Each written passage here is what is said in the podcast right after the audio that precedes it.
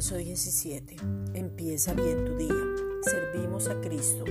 Romanos 6, versículos 17 al 18. Pero gracias a Dios, que aunque erais esclavos del pecado, habéis obedecido de corazón aquella forma de doctrina a la cual fuisteis entregados, y libertados del pecado, vinisteis a ser siervos de la justicia.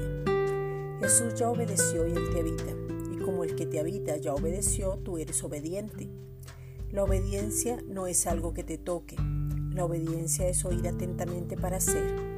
Cuando te sometes a Dios Padre tienes una vida de obediencia y caminas en la justicia, o sea, en Cristo. Una persona cuando tiene problemas de conducta y sigue pecando no está sirviendo a la justicia ni está entendiendo su naturaleza nueva.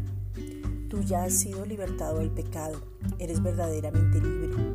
No te dejes engañar. La única puerta que el diablo puede tener es cuando tú le abres esa puerta. Renueva tu mente, presenta tu cuerpo para santificación y sirve a la justicia.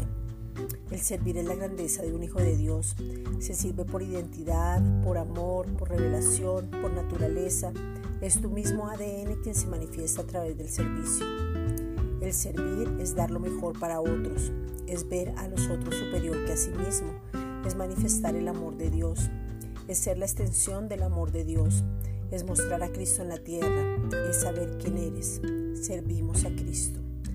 Esta es una reflexión dada por la Iglesia Gracia y Justicia.